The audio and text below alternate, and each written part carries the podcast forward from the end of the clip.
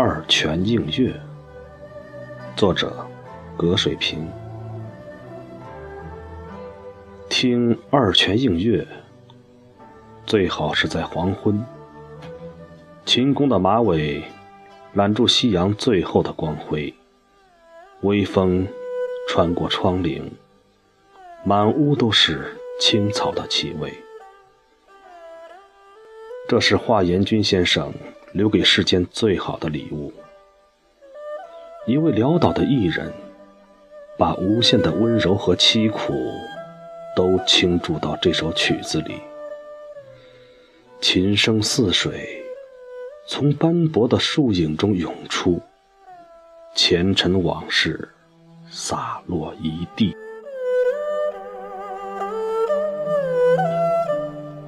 华严君。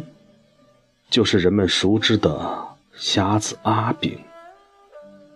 当年，作为无锡城里一个道长的私生子，他的降生先天就是个悲剧。面对巨大的世俗压力，母亲用生命做了最后的抗争，父亲则以师傅的名义把他抚养成人，直到临终，才向儿子吐露实情。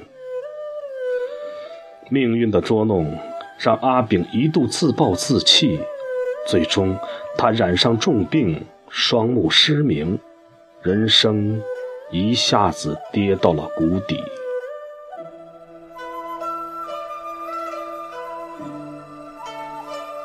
以后的日子，无论是阳光由赤红褪成淡金，还是天空从黛青变成湛蓝。都和阿炳无关。在黑暗的深渊，音乐成了他最大的慰藉，也给了他向死而生的力量。他要为自己的遭遇再追加一段遭遇，音乐的遭遇；他要为自己的痛苦再提炼一种痛苦，音乐的痛苦。从此。洞虚宫的雷尊殿少了一位当家道长华严君，无锡城的街头巷尾多了一个拉二胡的瞎子阿炳。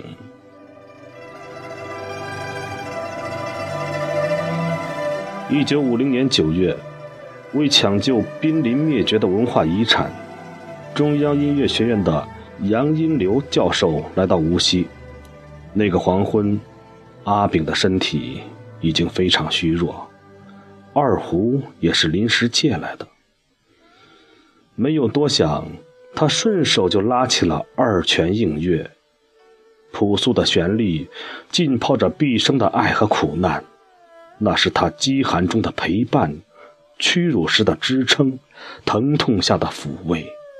此刻全化作呜咽的泉水，冰凉的月光。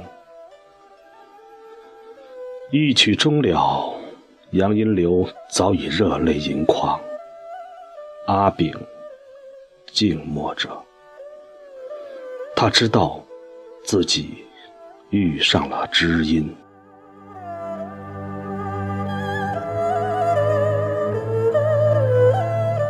今天我们无法统计，这世上到底有多少人，在听到《二泉映月》时。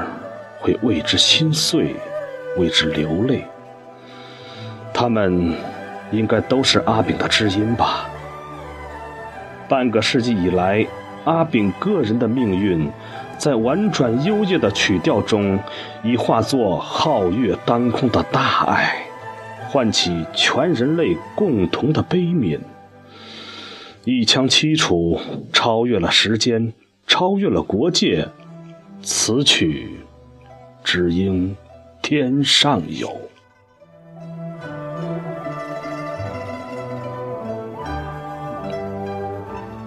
三个月后，阿炳离开人世，大地一片清灰，掩埋了所有的伤悲。